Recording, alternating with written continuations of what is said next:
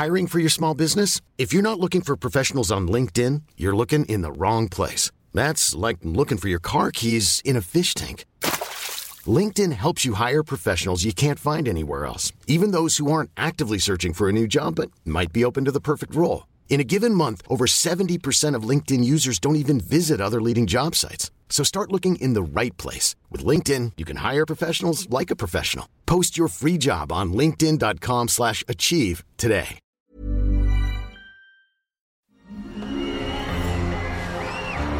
Arcadia Media. Elige tu lugar en este carrusel.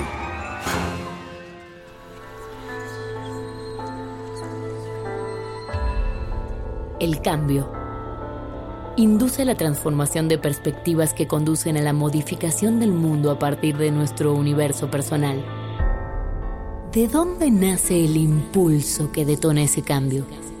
¿Cuál es la fuerza que nos lleva a cuestionarnos a nosotros mismos?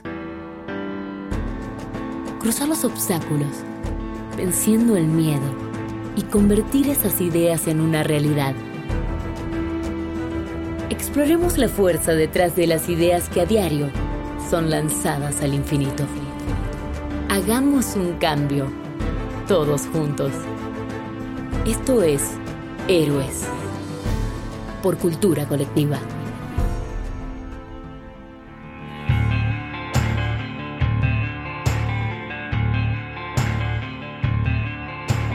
Bienvenidos a un nuevo episodio de Héroes. Mi nombre es Luis Enríquez y soy el director general de Cultura Colectiva.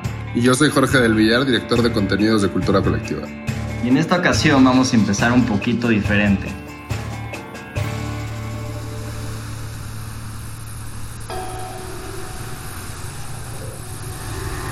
Imagina que un chapulín emplumado se yergue frente a ti sobre un fondo negro. Los colores comienzan a deslumbrar tus ojos y no crees lo que ves. Rosas, verdes, amarillos y naranjas. Quizás tu piel siente algunas descargas eléctricas que recorren sus extremidades. Hay unos ojos enormes que quieren devorar con su pupila dilatada. Las patitas pasan encima de los granos de maíz que representan nuestra cultura. Hay algo de onírico, de surrealismo, de fantástico, que parece que hemos entrado en un trance psicodélico. Sin embargo, solo se trata de un nuevo mural de Sego.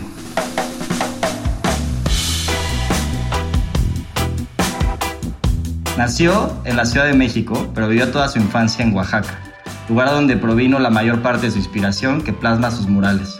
Criaturas fantásticas, flora y fauna. Sego Yoval, quien posee una doble identidad, ha expuesto en lugares como Nueva York, Suecia, París y Buenos Aires, entre otros. Su pasión es intervenir en espacios públicos y reapropiarse de sitios abandonados. Y además, este año cumple 20 años de trayectoria. Y como anécdota, hemos tenido el privilegio de tener varios de sus murales en las oficinas de cultura colectiva. Entonces, bienvenido, Sego. Hola, muchas gracias. ¿Cómo están? Bien, bien. Todo bien, todo bien. Ya tiene rato que no los veo. Así bueno, es. creo que mucha gente tiene rato que no se ve. Oye, para empezar siempre nos gusta entender esa, esa motivación inicial o esa razón por la que pues empezaste a irte al, al- al lugar de, de hacer arte y particularmente al, al tema de hacer murales. O sea, ¿dónde, ¿de dónde viene esa, esa inspiración? Si fue algo que te surgió desde chico, si más bien realmente fue algo que se fue dando solito. Este, cuéntanos un poco cómo empezó todo. En, especial, eh, el interés que, que me generó empezar a pintar paredes fue porque en México antes de que yo empezara ya había muchos artistas pintando graffiti, sobre todo, ¿no? Y entre estas como variantes del graffiti, pues había gente que hacía murales, ¿no? O grafitis que no necesariamente se hacían rápido, sino que tomaban bastante tiempo. Indudablemente muchos de esos artistas eran de la zona oriente, principalmente en esa y sus alrededores.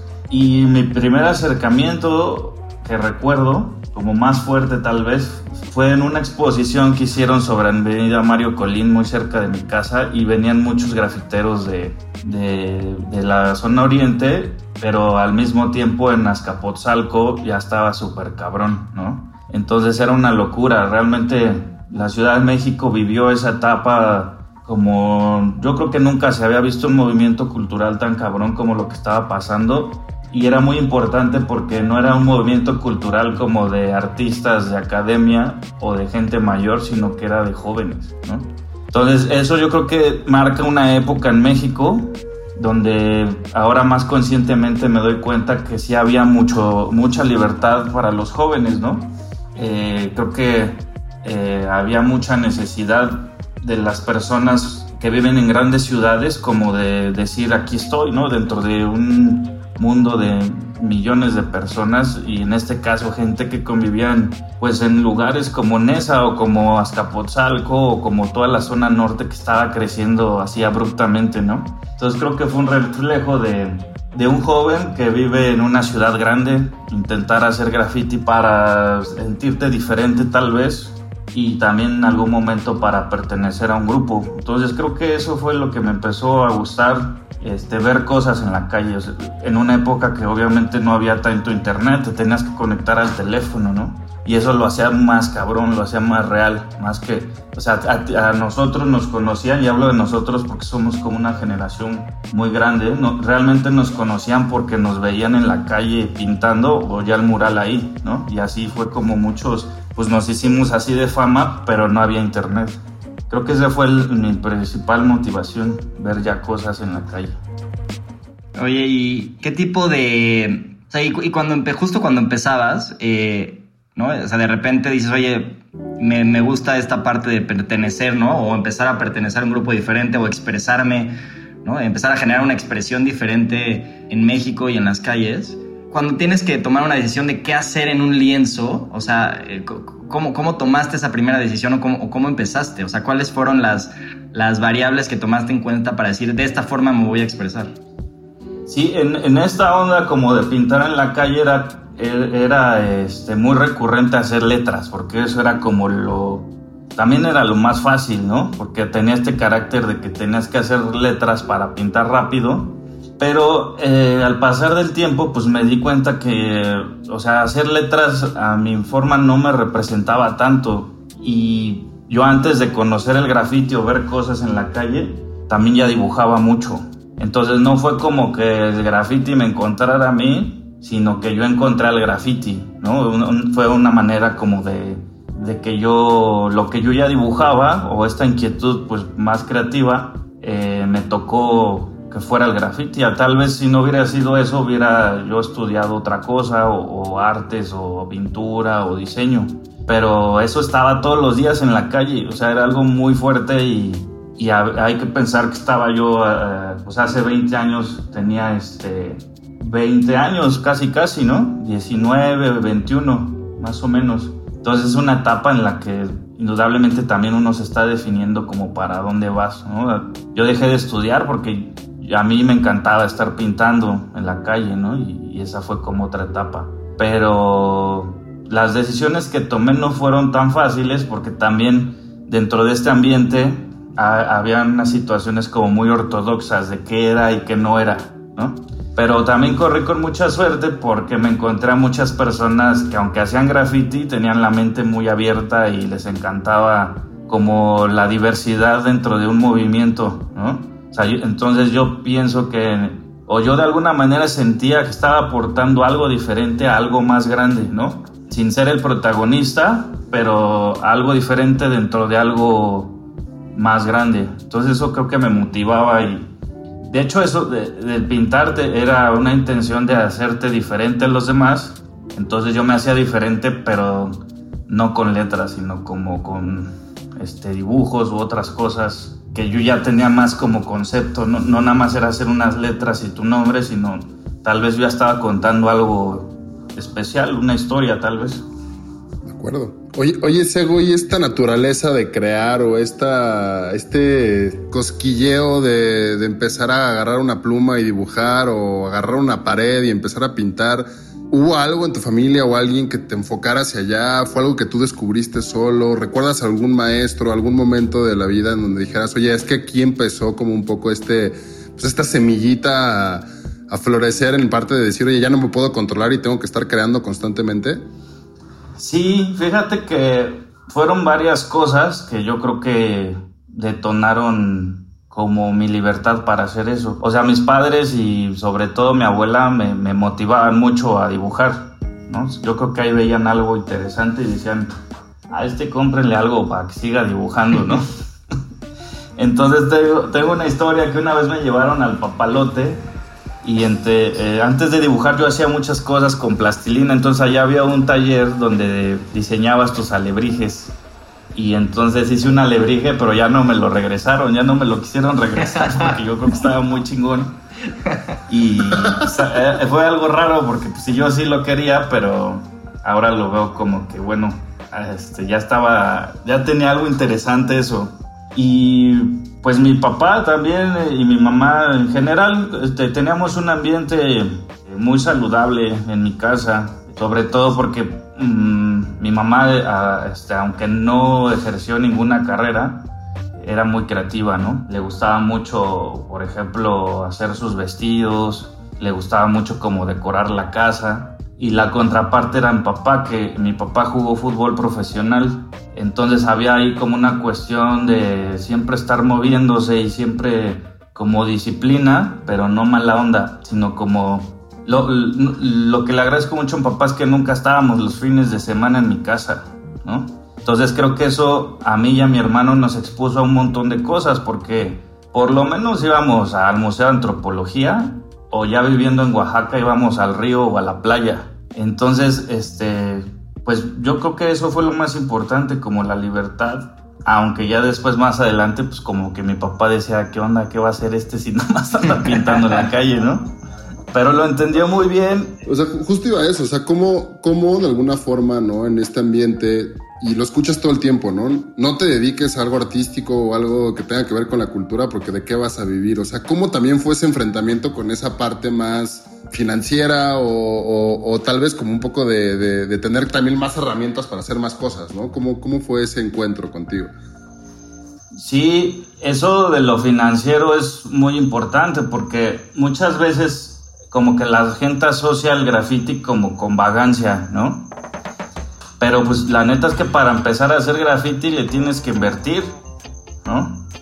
Entonces, si a lo mejor yo todavía no trabajaba, pero mi jefe me daba para unos tenis, pues no me compraba los tenis y me compraba pintura, ¿no? Entonces, algunas veces escucho, escuchaba decir a algunas personas que lo dejaron que pues porque no tenían dinero, pero pues los veía meterse unas pedas así con pomos súper caros o comprándose unos Jordan, ¿no? Entonces, pues ahí empieza como, yo creo, las prioridades que tienes, ¿no? Y mi prioridad pues era como algo me llamaba a hacer eso. Y pues mi papá también, si no me apoyó como tanto, o sea, más bien sí me apoyó, pero tampoco nunca me lo prohibió. Y creo que en algún punto fue determinante que me invitaron por primera vez a hacer algo fuera de México, a Francia, a un festival muy importante. Y creo que ahí es donde a mi papá y a mi familia ya le cayó el 20 muy cabrón de, pues, de lo que estaba haciendo. Y mi papá como también viajó mucho por estar jugando fútbol en la selección, yo creo que ahí hizo clic, ¿no? Dijo, bueno, si a este güey ya lo invitan a otros lados porque, y representando a México, pues algo hay ahí, ¿no? teniendo en cuenta que también para los papás todo esto era algo nuevo, ¿no? Es como si ahora un chico le dice a su papá, ahora voy a ser youtuber y pues no entienden ni nada de eso, ¿no? Dicen, no manches, ¿de qué vas a vivir de youtuber? Yo creo que era algo como una analogía más o menos de eso, no, no había mucha referencia y mucho menos había referencias de que alguien ganara varo pintando paredes. Sí, de acuerdo. Sí, esa, esa, analogía me suena como... Siento que a nosotros ya nos tocó que nuestros papás nos dijeron, ¿por qué te tatúas? Y hubiera todo un conflicto con los tatuajes. Sí. Siento que la nueva generación va a ser así de, ¿por qué te cambiaste tu brazo por un brazo biónico? Es como, no puede ser. Y, el, y, nuestro hijo así como, güey, pues está mucho más chingón, está mucho, mucho más fuerte, soluciona todo. Es como una, una Sí, porque pues ahora ya te ponen, se ponen hasta prótesis o cosas así que, pues si lo ven desde un punto de vista ortodoxo, pues es como, o religioso, es como atentar a tu cuerpo, ¿no? Sí, sí, sí. Yo, yo en parte no me he tatuado por esas ideas, ¿eh? Como que respeto mucho, mi papá no es ortodoxo ni tan religioso, pero sin duda tienen otra educación y ahí como que prefiero llevármela relax. Tampoco es que me interese mucho, pero son como forma de encontrar ahí equilibrio.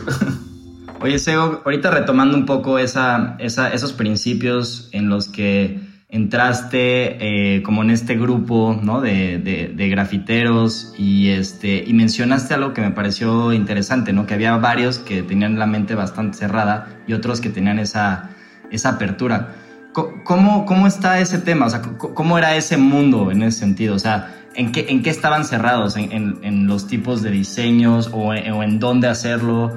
O cómo era esa dinámica, ¿no? Y me parece chistoso porque parece que hasta en lo más caótico que podría ser, ¿no? Ver un graffiti en la calle visualmente podría ser caótico, hasta en esos lugares hay reglas y, y, dogmas, ¿no? Y, y, cómo tú a partir de, de, entrar en eso, conocer eso, también pudiste como irte hacia otro lugar, o sea, decir como, ok, entiendo estas reglas, pero yo me voy a ir por mi propio camino, ¿no?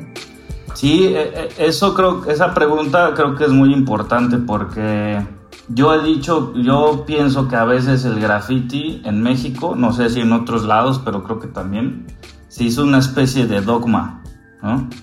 Entonces yo no soy dogmático en casi nada, o sea, puedo tener ideas muy clavadas, pero no soy religioso, no tengo una doctrina o un dogma. Entonces, eh, de alguna manera, la gente empezó a, de que hacía graffiti, algunos, no todos, empezaron a pensar que si no lo hacías ilegal, eh, o con letras no tenía un valor, ¿no? Cuando, por ejemplo, después yo conocí a Marta Cooper, que es una de las fotógrafas que documentó todo esto más cabrón en Nueva York en los ochentas, pues conozco a estas personas y me dicen, no, pues es que aquí no pensaban tanto en eso, ¿no? Entonces, es un ejemplo de cómo muchas veces estas vanguardias o tendencias o cultura llega a México, pero nosotros de alguna manera la hacemos mierda también, ¿no? Le cambiamos el sentido, pero también porque muchos chicos supongo que venían de ambientes muy dogmáticos, ¿no? Católicos. Entonces, no creo que sea muy, o sea, no creo que podría yo esperar otra cosa, pero afortunadamente con el tiempo pues era más, o sea, ya era indudable que no estaba yo jugando, ¿no? Entonces ya mucha gente se volvieron mis amigos y también como que entendían que yo estaba en lo mismo, pero no tenía yo como esa necesidad ni estaba yo queriendo como complacer a nadie, ¿no? O sea, yo ya no estaba pintando para los que hacen graffiti nada más, creo que porque creo que ese es como uno de las constantes, o sea, la gente, muchas personas que hacen graffiti, pues nada más pintan para los que hacen graffiti. Entonces ya me tuve que quitar como muchas cosas, este, tal vez no muchas cosas porque no las traía, pero en algún momento, como en muchas otras situaciones o carreras o, situaciones en la vida, te tienes que quitar esas piedras que no te dejan avanzar, ¿no? Y eso creo que es un ejercicio más, este, subversivo, o sea, no tratar de ni que te clasifiquen ni tú clasificarte en algo, porque eso creo que delimita muy cabrón hasta tu creatividad. Ya cuando te asumes de un género o de una raza o de un dogma o algo así, cuando ya todo también está súper mezclado, este, es confuso y más si eres un joven, ¿no? Si eres un morro así de veintitantos años, este... Y sobre todo, pues tenía yo amigos que eh, no, estaba yo pensando en eso. O sea, mis amigos eran una parte muy importante de hacer todo esto porque tenía mucha satisfacción de que a ellos les gustara, ¿no? Pero también otras personas más grandes en mi familia lo veían y decían, ah, está padre, como que a mí me gustaba eso, que no tenía yo que hablar únicamente para un sector de personas que también no era que me aceptaran al 100, ¿no? Eso creo que es muy importante, esa pregunta para cualquier situación en tu vida, sí tratar de, que haya un pensamiento un poco más eh, de razonamiento, aunque sea arte, ¿no? Oye, y, si no pintabas para los grafiteros, ¿para quién era? Pues para quien lo viera, porque pues si yo estaba pintando en la calle, yo pensaba que era una como incongruente pensar que no lo viera otra persona, ¿no? Y de repente yo tenía más satisfacción de personas que no hacían graffiti ni, ni murales, sino de las personas que pasaban por ahí.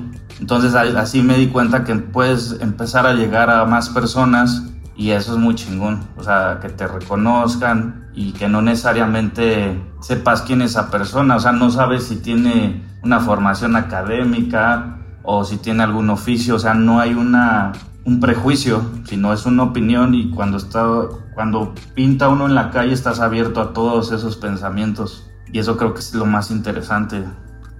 De acuerdo, güey. Creo que, creo que el tema de calle y, y, que sea para todos, ¿no? Y que cualquiera lo pueda ver. Y, y algo que a mí me viene mucho a la mente es no entiendo toda esta parte del graffiti, ¿no? Y Nueva York en los 80 este, y Berlín también, ¿no? Que, que, que era como un símbolo en, todo esto, pero a mí se me viene mucho a la mente con, en México, pues tenemos este legado del muralismo mexicano, ¿no? Tenemos este legado de Diego Rivera, de Siqueiros, y todos estos artistas que utilizaron el arte en la calle el muralismo como para, pues de alguna forma, darle como una estructura social, ¿no? A, la, a la gente y lo, también como con mucha complicidad a veces con los gobiernos, ¿no? De esas épocas como para para tener como do, ciertos dogmas, como tú dices, ¿no? Y ciertos, ciertos temas con sí simbolismo y sí temas ocultos, pero con un mensaje como mucho más de generar esta idea del mexicano, ¿no? Y del, y del patriotismo y todo esto.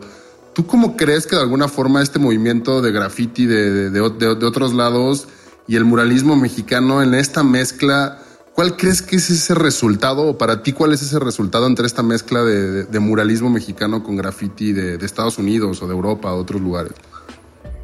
Pues que eso es lo más cabrón que tenemos, no nada más hablando de arte, sino como cultura contemporánea, ¿no? Entonces paso a una etapa en la que a lo mejor empezó a ser, como también ya pintaba en muchas partes de México y en la calle, o sea, la verdad está en las calles todo el tiempo, güey, ¿no? Entonces creo que ahí empecé a ser un poco más político, como en mi opinión, y obviamente porque pues ya todos sabemos que todo estaba en llamas, ¿no? Estaba eh, la gente de la Ciudad de México estamos muy politizada también y eso creo que está súper chingón porque hay una opinión, hay una, un flujo de ideas y todo eso, pero también eh, los gobiernos empezaron a dar cuenta que esto tenía tanto poder que los, lo empezaron a utilizar para hacer proselitismo, ¿no? Que estuvo padre en algún momento porque de repente organizaban cosas y había un chingo de personas pintando el muro, no sé, del panteón en, en Azcapotzalco, pero al final este, pues el que se llamaba la medallita era el, el, el, delegado y todos los demás pasaban a ser como X, como un instrumento de proselitismo y de control un poquito de esas situaciones.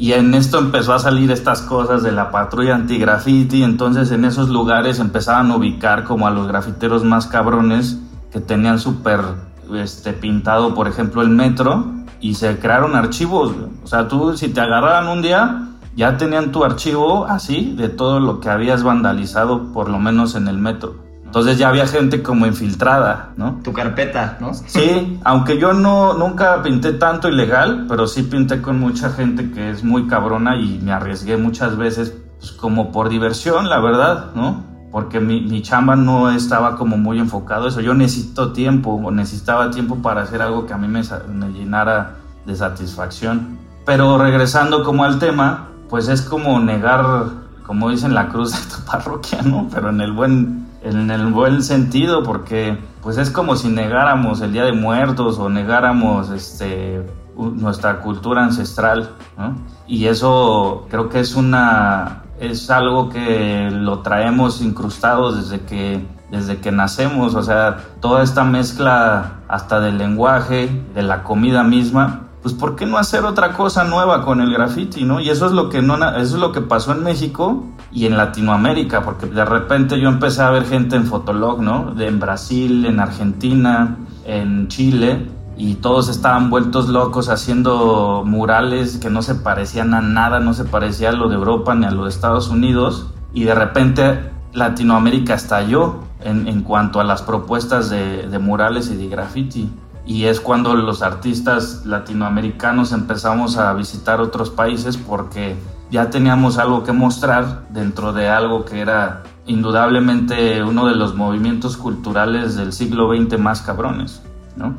Pues la cultura hip hop este, influye en la moda, en todo, en la moda, en el arte. La gente que hizo graffiti ahora está diseñando tenis, ropa, autos, tengo un amigo que está trabajando para efectos especiales, trabajó para Star Wars, para Avatar, ¿no? Y es un tipo mexicano de un perfil muy bajo, pero vivía aquí cerca de mi casa y está trabajando en el extranjero. Pero el, el graffiti detonó que mucha gente encontrara un camino creativo, porque ya no necesitabas ir a comprar óleos o pinceles costosos a una tienda de arte, sino que ibas a la tlapalería o a la tienda Comex a comprar aerosoles. O sea, era algo que ya no estaba fuera como de, de tu alcance. Se volvió más no, no, me gusta mucho utilizar eso, pero se volvió más democrático en cuanto que era posible que muchos chicos lo, pudieran comprar eso, ¿no? O sea, la academia y lo institucional no regían esto y actualmente tampoco lo rigen. Y, en tu experiencia particular, ¿cómo fue esa historia o cómo fuiste construyendo para que tuvieras, como, como tú decías, esta primera llamada a, exponer o hacer un trabajo en Francia?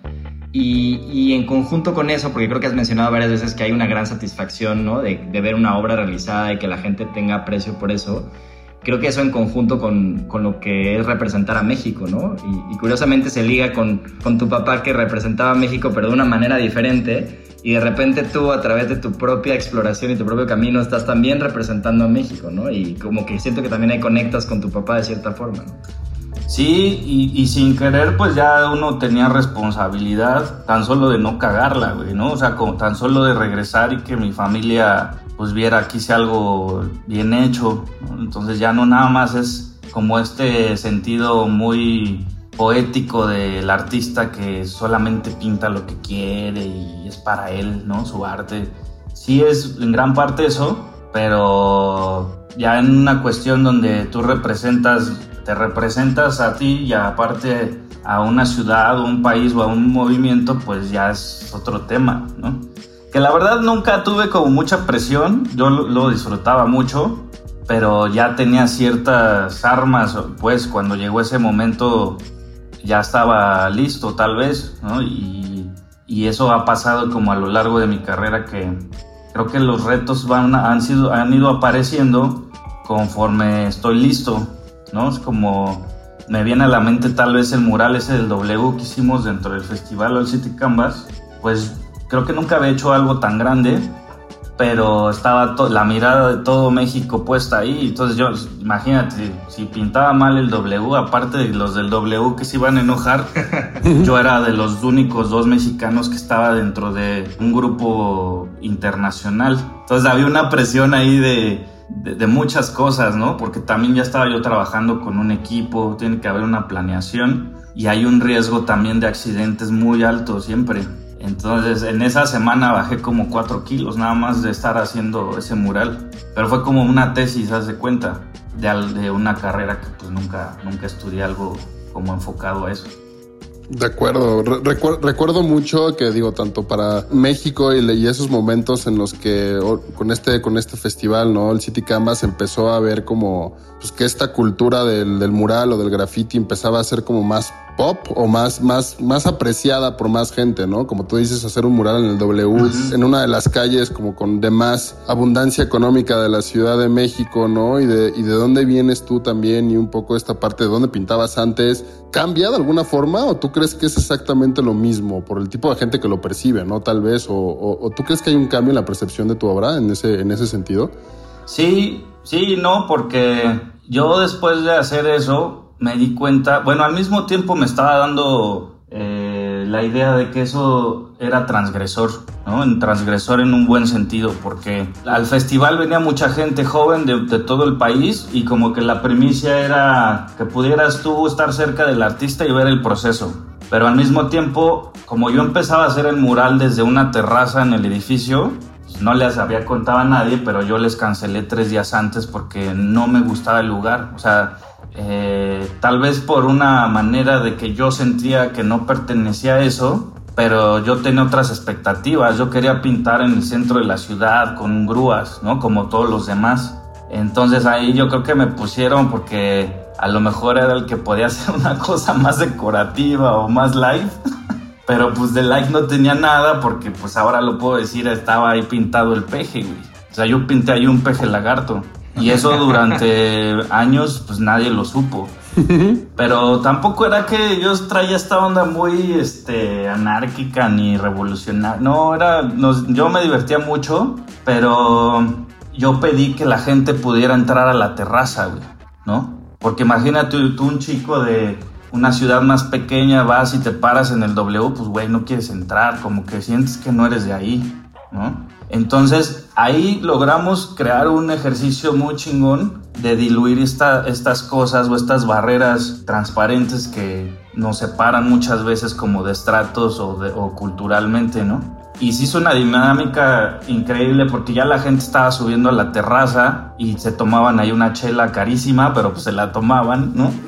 y no, para mí eso fueron unas cosas que creo que es como un ejercicio que siempre tenemos que estarlo haciendo y creo que el, el festival y el mismo arte cumplió esta necesidad que México sigue teniendo y en ese tiempo la tenía, ¿no? Y por eso fue un éxito el festival, porque se hizo en un momento también que se tenía que hacer y, todo este discurso del, del, festival era regresar a México como el mural, porque aquí es la cuna del muralismo, ¿no? Entonces, ¿por qué no sentirnos orgullosos de eso y sentirnos dueños también y abrir las puertas a todos los que en ese momento eran como estrellas del graffiti? Porque fue, sí fue una selección muy, muy minuciosa como de los artistas que iban para allá.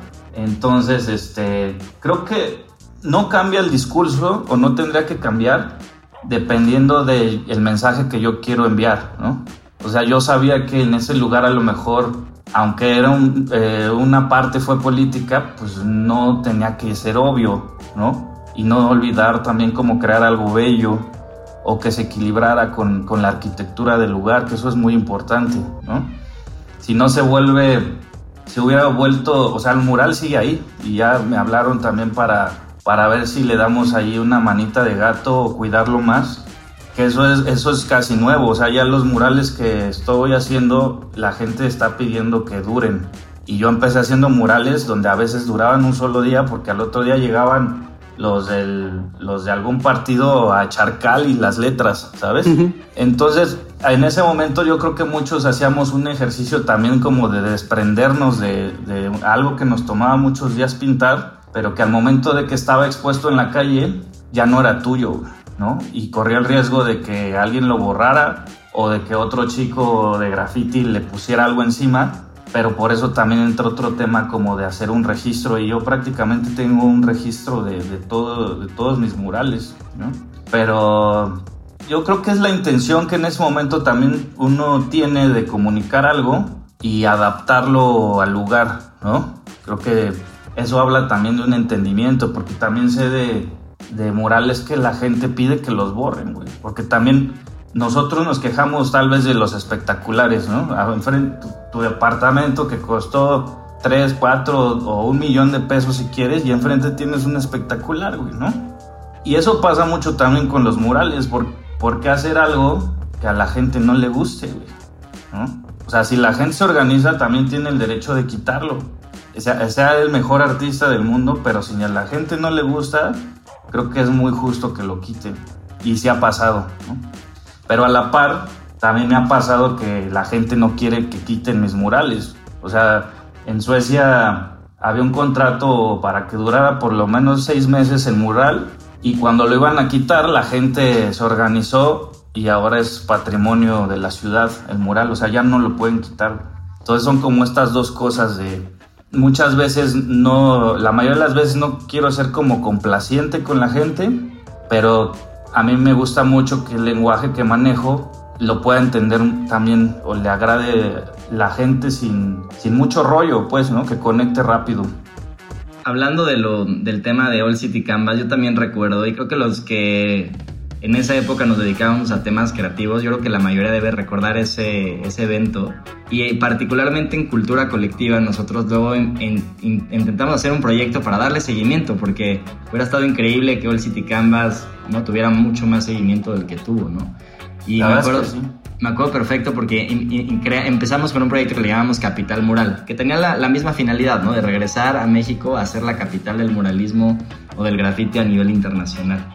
Y sí, y, me acuerdo de haber, eh, de que hicimos varias cosas y varios intentos, digo, nunca le llegamos la verdad a lo que hicieron con All City Canvas, pero yo creo que a la fecha es algo que, que es un espacio eh, ahí vacío, que creo que muchos, que, que se puede ocupar, ¿eh? O sea, e, e, el Festival de Murales es algo que, que ahí está y que el que lo tome puede tomar un proyecto muy, muy, muy interesante, ¿no?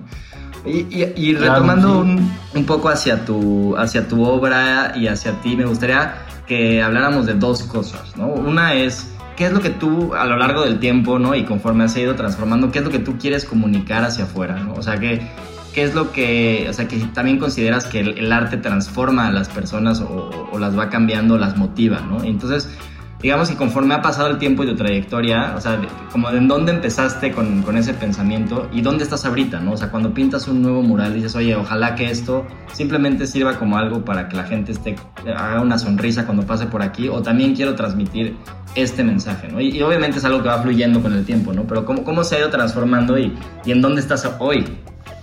Sí, fíjate que pues antes de que empezara la, pandemia yo ya no viajaba tanto porque afortunadamente tenía muchas cosas que hacer en México y siento que también de repente mi lenguaje a lo mejor ya no lo entendía gente que no fuera de México, ¿no? Estaba yo tal vez como en ideas, pues por el simple hecho de vivir aquí era mi motivante, ¿no? No estaba como pensando agradarle a gente de otras latitudes, pero volviendo como al sentido de si hacer las cosas para la gente, Sí, o sea, creo que sí se vale muchas veces, o sea, sin ser como obvio, porque pues eso también es como menospreciar un poco el intelecto de la gente, ¿no? O sea, creo que hay, hay cosas que sí se ven muy interesantes y eso hace que la gente también se impacte. O sea, a mí me gusta más pensar en eso, que la gente se pregunte a que diga qué bonito, ¿no? Y puede ser las dos cosas, puede ser bonito e interesante. Y para darte un ejemplo, en, en Nueva York pinté un mural muy grande en, en, Manhattan y acaba de pasar lo de los chicos de los 43 y yo dije voy a pintar algo así, ¿no? En Nueva York, lo que haces ahí siempre se entera todo el mundo y era el momento de hacerlo pero a mí me tocó que me asignaran una pared de una primaria. No. Entonces, aunque no iba a tratar como cosas violentas, porque no soy como muy obvio para tocar esos temas políticos, sino que tiene el contenido, pero si no lo digo, mucha gente no se da cuenta, ¿no? Este, mi me dice, sí sabemos que está cabrón en México, pero pues como que bájale dos rayitas. Entonces dije, sí, tienes razón. Entonces fue, ese fue un reto, porque tuve que solucionar una noche antes. Al otro día ya estaba la, grúa y tenía que empezar y los tiempos dentro de un festival y dentro de ya de esas chambas donde hay un montón de producción, hay mucha lana invertida también, este, no la puedes, no puedes ir como posponiendo las cosas, ¿no? Entonces, yo ya había estado ahí antes, no en esa zona, pero ya he estado en la ciudad y me, impacta mucho como esta sensación de que te envuelve el concreto y te envuelve el vidrio y, y, a veces hasta te da frío porque no te pega el sol de las sombras de, de todos los, los, edificios, ¿no? Entonces yo me imaginaba cómo era eso antes de que estuviera toda esa ciudad, ¿no? Y entonces lo que hice fue retomar esta imagen icónica de, de la Estatua de la Libertad que es como, ya sabemos que representa como alguien que recibía a toda la gente que migraba desde Europa para allá. Pero dije, bueno, es que esta tierra realmente era de otras personas y de otros animales. O sea, ahí ya no ves señales como de plantas, o sea, no hay rasgos como de todo eso. Y pensé que sería un, choque muy interesante hacer algo orgánico dentro de un contexto eh, industrial, si se puede decir así. Entonces hice la cara de la Estatua de Libertad pero con rasgos más como de las culturas originales, como personas de las culturas originarias de Norteamérica. Y en lugar de tener ahí un, este, una corona, este, pues tenía un penacho. ¿no?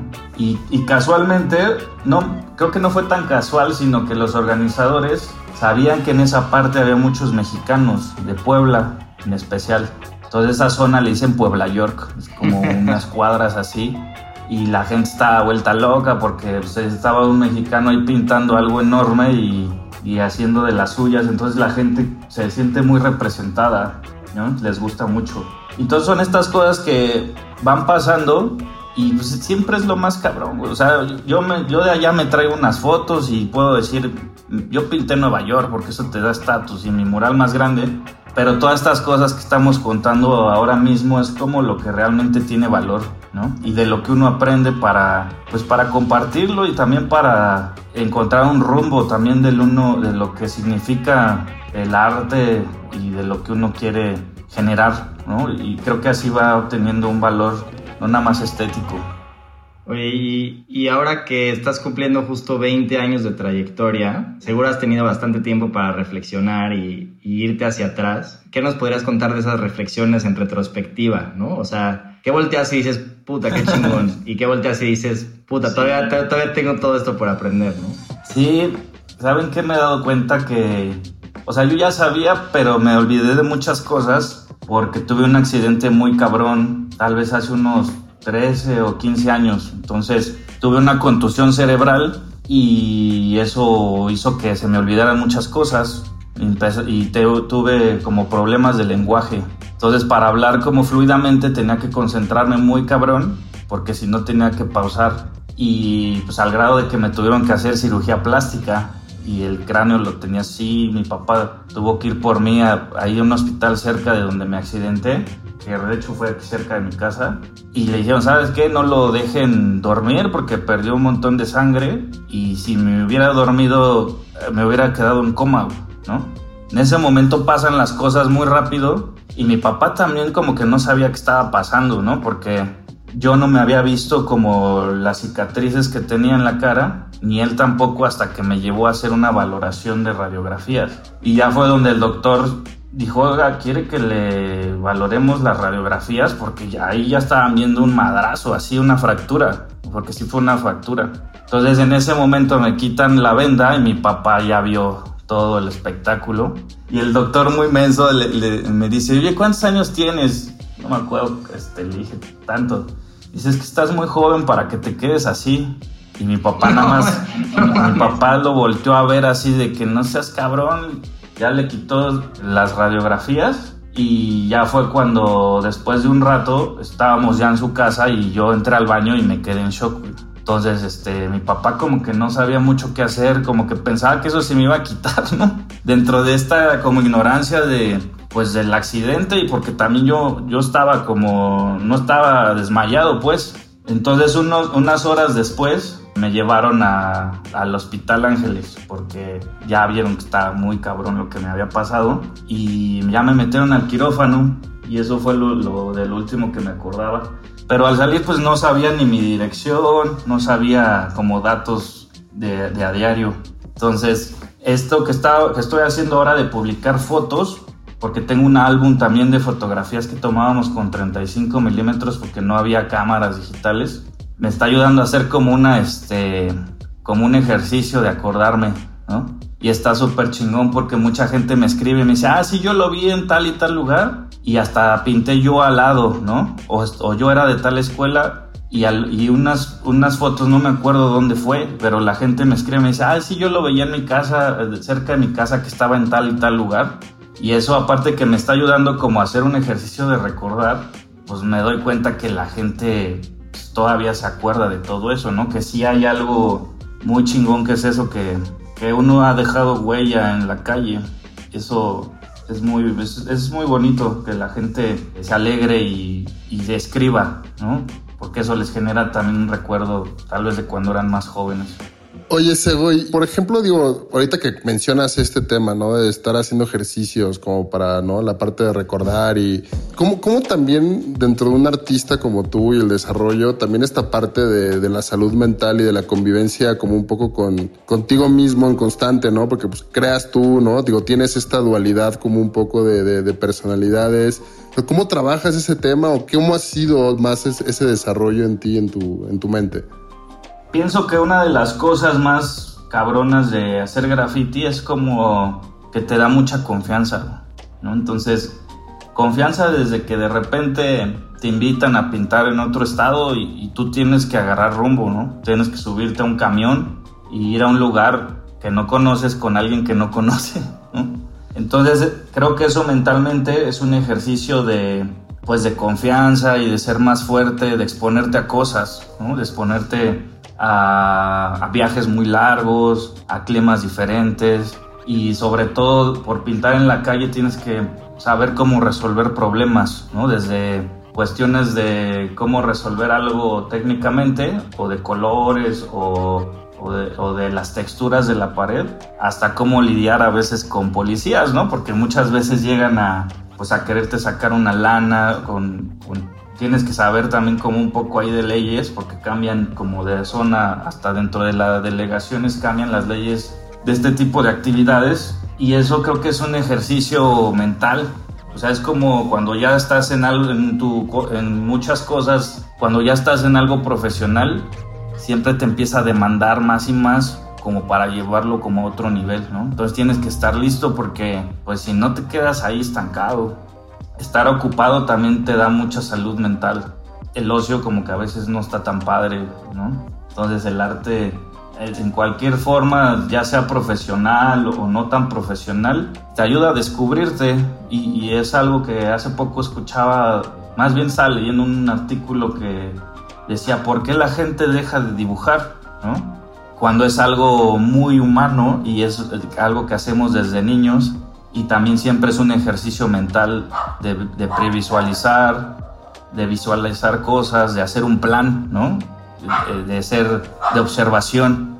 Y en algún momento como de nuestras vidas pasa a ser como algo que no sirve, Se enfoca mucho la educación como a cuestiones este, matemáticas o científicas y el dibujo siempre es un ensayo, o sea, no se puede entender este, muchas ciencias sin, sin, esquemas, sin dibujos, hasta técnicos como la arquitectura y todo eso, ¿no? Que ya es otro tema pero eh, creo que la gente no tiene que dejar de dibujar nunca porque sí es muy saludable como escribir tal vez, escribir tus cosas, ¿no? Lo que te pasa, eh, o dibujarlo o hasta contárselo a alguien más, ¿no? Esa es una parte que creo que comunica bastante y pues escuchar a otras personas porque parte de toda esta salud mental también es escuchar a otras personas que te escuchen, supongo. Más ahorita que pues las enfermedades mentales están agudizando por, toda esta incertidumbre que hay, ¿no? De hacia dónde vas con todas estas limitantes y exponerte a las enfermedades y está cabrón, está lo económico, esa parte creo que este, hay que rodearse de personas que, no estén tan chifladas porque si no también te chiflas tú, te, te meten miedo, ¿no? Si, si estás con una persona miedosa, este, me ha pasado que te empieza a conectar, es como cuando tiembla que la señora empieza a gritar y te empiezas a poner también muy mal cuando a lo mejor no te pondrías tan, tan nervioso si, las, si la señora no estuviera gritando en el mero temblor, ¿no? Entonces, creo que se comparte mucho la seguridad, pero también se comparten mucho las inseguridades. Creo que mencionas algo que, que, creo que es clave, que muchas veces tenemos muchas, muchas ideas en la cabeza y hasta que no las plasmamos, ya sea en un dibujo o las escribimos o, simplemente las hablamos, ¿no?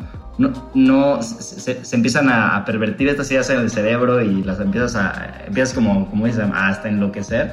Y cuando las plasmas o las hablas o las escribes, se simplifican y como que hasta se disuelven de cierta manera, ¿no? Hay me recuerda mucho que yo tuve la, la oportunidad de, de, ir a Israel a un viaje increíble que nos llevaban como a diferentes personas a conocer más rituales de, de, diferentes cosas en Israel y nos contaban que había un ritual que lo que hacían es ir y caminar en el desierto, a la mitad del desierto en Israel, en la noche y empezar a hablar contigo mismo durante media hora o 40 minutos. Y esa conversación que tienes en el desierto a la mitad de la noche te ayuda como, es como una terapia, ¿no? Y esa terapia te ayuda como a esta salud mental, ¿no? Este... Totalmente, porque la, yo pienso que muchas veces la soledad está mal vista, como que no está bien visto que estés solo, ¿no? Pero uno necesita estar solo para convivir contigo, como lo que te estaba pasando en el desierto, ¿no? Eh, me pasó una vez que fui a Coachella, es el lugar donde más he experimentado lo que es estar en silencio. O sea, alguien de la ciudad no sabemos lo que es realmente estar en silencio, Y cuando estás en un desierto, es, impresionante la limpieza que, tiene, hasta, hasta duermes más profundamente. Entonces, por eso ahora nos dicen como la cultura del ruido, ¿no? Porque vas a un restaurante, tiene que estar la pinche pantalla prendida, ¿no? O sea, siempre tiene que haber como un distractor, porque la gente a veces no quiere interiorizar, les da miedo estar con, consigo mismo, ¿no? pero yo creo que hay parte de todo, de, sobre todo cuando estás en un proceso creativo, sí tienes que estar solo para enfocar o encontrar un camino con las ideas. Y, no nada más hablo como de del arte, sino como en, las actividades humanas este, es importante que la gente esté sola, porque creo que es sano, ¿no? Pero ahora, te dicen, no, es que estás está solo, no tienes pareja o no, o no siempre te ven solo en la calle, pero a veces creo que eso también te, te, da este, claridad y también te hace más fuerte como emocionalmente. Pero no que no se confunda con ser un antisocial, ¿no? Porque yo sí, así de repente estoy como mucho sociabilizando por cosas, pero de repente sí necesito estar a solas en mi casa y, y descansar la mente. Oye, Sego, ya se nos está acabando el tiempo. Yo me quedo con varias cosas muy, muy chidas de, la conversación que hemos tenido ahorita. Creo que empezaste hablando del tema de siempre abrirte a tener nuevos pensamientos y nuevos esquemas y nunca entrar en un tema dogmático y que creo que ese es un mensaje clave en la vida porque es cada vez es más difícil y más como me vas creciendo, ¿no? Te agarras de mañas y vales madre. Eso, eso yo me quedo mucho me, la historia de, de, cómo recordar a través de las fotografías y de tu arte, como este, este recuerdo que perdiste, creo que no nada más aplica para ti, sino aplica para cualquier persona que de repente voltea a ver, a reconocer de nuevo su historia, ¿no? Y que creo que de repente vamos creciendo y siempre vale la pena a cierta edad hacer un, poquito, un, un pequeño break y, y hacer un poquito de, reconocimiento de lo que ha pasado hacia atrás, ¿no? Y que creo que el hecho de que tú has, este, pues tienes fotos y, y has, y has este, tenido como documentado todo tu chamba, creo que eso es algo increíble, ¿no? Eh, generalmente, eh, como para finalizar, eh, nos gusta mucho que, que nos digas cuál es como tu filosofía de vida y que también Jorge después concluya este, cuáles fueron sus, sus mayores aprendizajes ahorita de la plática, ¿no? Entonces estaría buenísimo que nos platicaras para ti, ¿cuál, cuál es tu filosofía de vida a tus 20 años de trayectoria como artista y en general, ¿no? Como, como ser humano. Pues yo creo que hablando de los dogmas, creo que mi filosofía podría ser no ser dogmático, porque ahora mismo eso, pues es lo que nos está dando en la madre, como las, las religiones, ¿no? Este, mal enfocado como la espiritualidad con con dogmas, porque no, creo que eso no te permite entender cómo es otra persona o sus necesidades de otra persona y ahí empieza como un choque, ¿no? Pero con esto no quiero decir que no creas en algo, ¿no? Que no creas en un Dios o en algo especial. Este, estoy viendo una serie que les recomiendo mucho que se llama Criado por Lobos. Entonces habla como a grandes rasgos, para no darles ahí como adelantos, cómo se están peleando en el futuro los que no creen y los que sí creen. Agnósticos. ¿Perdón? Agnósticos, ¿no? Sí, agnóstico o hay otra, ¿no? Ateo. Ateo, ¿no? Cómo están peleándose los ateos y los de una religión, pero ya es una pinche lucha así apocalíptica. Y entonces hasta los ateos empiezan a hacer un dogma, güey, ¿no? un dogma de ateo. Entonces te das cuenta que las dos cosas llevadas a un extremo son muy insanas, güey, como muchas otras cosas, ¿no?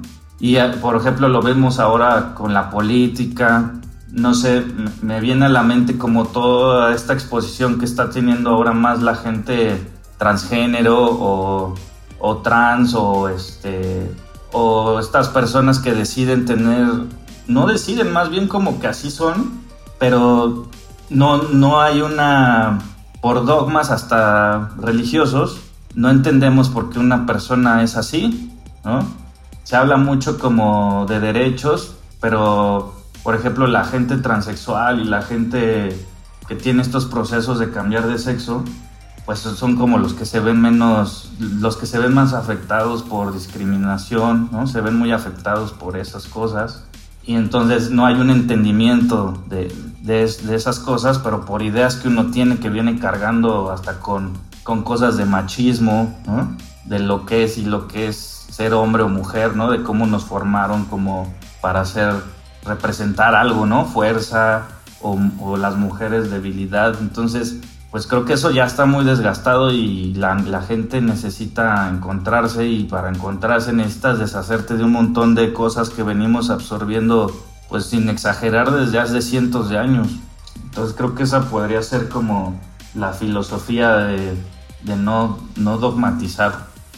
De acuerdo, güey. Justo, digo, ahorita que, Luis me, me, decía que, que, fuera cerrando, me puse como mucho a pensar y a mí hay algo que va muy en línea, que esto que comentas de los dogmas, que es como esta, esta naturaleza de, de democratizar, de ser rebelde, ¿no? De, de, de, sí querer ser diferente, pero al mismo tiempo ser diferente dentro de lo diferente. Creo que, creo que eso es algo que sí, ¿no? Por esta parte de, de la creatividad o de, o de tener esta cepa de arte dentro de ti es muy, es, muy fácil, ¿no? De identificar. Y a mí me sorprende mucho esa parte, ¿no? Cómo hablas de estos temas como de, de, dónde viene tu arte, de dónde vienen tus ganas de hacerlo, lo, lo, fácil que fue decidirlo, ¿no? Y yo muchas veces digo, es que pues, tal vez allá afuera hay mucha gente que, que, quiere eso en la carrera que decide, pero no tiene como un poco esa certeza, ¿no? Y esa firmeza para hacer las cosas y al mismo tiempo ser tan, tan delicado para poder entender en dónde están esos dogmas, ¿no? Porque, porque para ver el dogma también tenemos que tener justamente como esa delicadeza en de repente andar como ¿no? Como de puntitas en ciertas conversaciones o en ciertos lugares, porque pues también generar esa, ese madrazo es muy, pues, luego no es tan bueno, ¿no? Y más en un desarrollo. Entonces yo, yo me quedo con eso. Sí, como para no faltar al respeto, porque pues ahora ya todos nos ofendemos de cualquier cosa, ¿no? También eso está muy cabrón. Pero fíjate, de lo, que, lo que decías me vino a la mente de que yo de lo que le agradezco mucho a mi papá y a mi familia es que no me inculcaron un dogma. O sea, no me dijeron, porque ellos también se expusieron a muchas situaciones como de cristianismo o de eso, como catolicismo, yo creo que en algún momento, creo que no, a lo mejor es una exageración, pero mis papás sí estaban como un poquito más adelante de su época porque no nos, o sea, nunca nos dijeron que no, que, que no creyéramos en Dios, pero tampoco nos obligaron a creer en, en cosas, este, que por ser mexicano casi casi es por ende que vas a ser católico, ¿no? Entonces, este... De acuerdo. Eso creo que es una libertad, ya desde ahí es una libertad muy fuerte y que se agradece, ¿no? Porque obviamente también hay ejemplos de personas que llevan sus dogmas y generan bienestar y armonía con, muchas, con mucha gente y aportan a algo más grande, a una sociedad, ¿no? Pero este, ahí difiere un poquito. Sí, ando muy clavado con esas cosas. De acuerdo, güey. Sí, es que, y, creo que, por eso hay guerras, ¿no? Exacto, es la guerra contigo mismo, ¿no? Así como Luis comentaba este tema de estar solo, tú de hablar contigo mismo, pues así como hay, ¿no? Guerra externa para romper ciertos paradigmas o dogmas, siempre es un proceso interno, ¿no? Y que también creo que algo, algo que se me quedó muy clavado a ti, que voy a ir al Museo del Papalote a preguntar por ese alebrije, porque seguro que lo deben de tener, es, es también eso, ¿no? Muchas veces es, es esta, esta frase de que el talento existe, ¿no? Y la gente con habilidad existe, pues muchas veces lo, todos lo decimos y todos lo podemos creer, pero creo que también eso es algo muy importante de, pues que creo que la responsabilidad que has tenido con el talento de mostrarlo y seguirlo trabajando es algo bien chingón y que creo que como artista o creador de, de, de, de estas obras y de estas piezas y representante de México como tu papá y como tú, pues creo que esta parte, ¿no? De, de, también saber identificar tu propio talento y fundamentar tu seguridad en eso y decir, pues sí, es una librije muy chingona a los ocho años y me la pelan. O sea, creo que esa, esa parte es algo que creo que no es, nunca es, luego no es bien visto, ¿no? Y que creo que para los que nos escuchen allá afuera es, si hay algo por lo que te reconocen o que te han dicho que eres muy bueno para hacerlo, pues exprimen el, el, el, hasta el último, ¿no? Centavo de sudor y de energía que tengas, porque creo que por ahí es el, es el lugar adecuado, ¿no? Y, y, y también obviamente este balance que tuviste de entender que lo que te querías dedicar implicaba dinero, ¿no? Y cómo ir creciendo y de, la calle a las galerías, de las galerías a, a, los murales y de los murales a todo el mundo, creo que ya hay una, soy una lección muy importante y yo te agradezco mucho, Sego, nada más por esta plática, sino porque todo, todas las cosas que hemos hecho a lo largo de estos años, creo que es bien chingón ser parte de tu carrera y haber convivido durante más de pues ya casi cuatro, tres, cuatro años con tus murales todo el tiempo, sí te puedo decir que sí genera una, una armonía muy distinta a un espacio, ¿no? Que pues, una foto, un cuadro también son muy, muy, muy, positivos y muy fuertes, pero creo que el mural y lo que tú haces y lo que es el muralismo mexicano, pues hace falta que tenga todavía mucho más, mucho más apoyo y me quedo yo con eso, ¿no? Y pues muchísimas gracias, Ego. Bien, la verdad es que yo, quiero aprovechar para, pues para darles las gracias porque pues ya llevamos mucho tiempo de conocernos y pues yo, yo fui el que contestó el llamado de pintar sus oficinas que se fijaron en mi chamba y los he visto crecer y yo me paré ahí cuando no había nada, ¿no? no en las oficinas no estaban ni los muros cuando iba yo a pintar. Y sobre todo porque me dieron mucha libertad creativa, ¿no? O sea, yo la verdad es que ahí en sus oficinas pinté lo que yo quise y eso lo tengo que agradecer porque no muchas veces eh, en cuestiones de trabajo uno puede hacer lo que quiere, ¿no? Y, ya después hicimos más murales, entonces eso habla también de, pues de una responsabilidad de dejar algo bien hecho a donde quiera que te pares, ¿no? A huevo. Gracias, Gracias Ego. Gracias a ustedes. Fue otro capítulo de Héroes con Sego y Oval. Nos vemos en dos semanas otra vez para otro episodio para seguir desmitificando el, el héroe. Abrazos.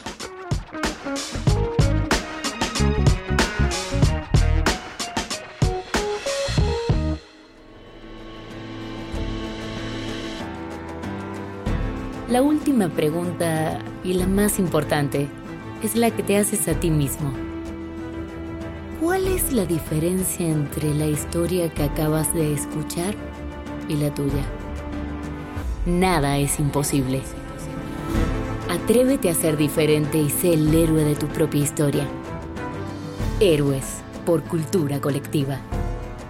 Con Luis Andrés Enríquez y Jorge del Villar. Diseño de audio Edwin Irigoyen. Música original de Claudio Trejo Hernández. Producido por Luis Eduardo Castillo en Webback Audio.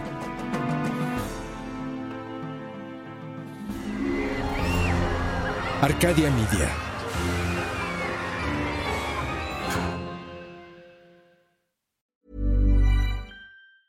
Ever catch yourself eating the same flavorless dinner three days in a row? Dreaming of something better? Well, HelloFresh is your guilt-free dream come true, baby. It's me, Kiki Palmer. Let's wake up those taste buds with hot, juicy pecan-crusted chicken or garlic butter shrimp scampi.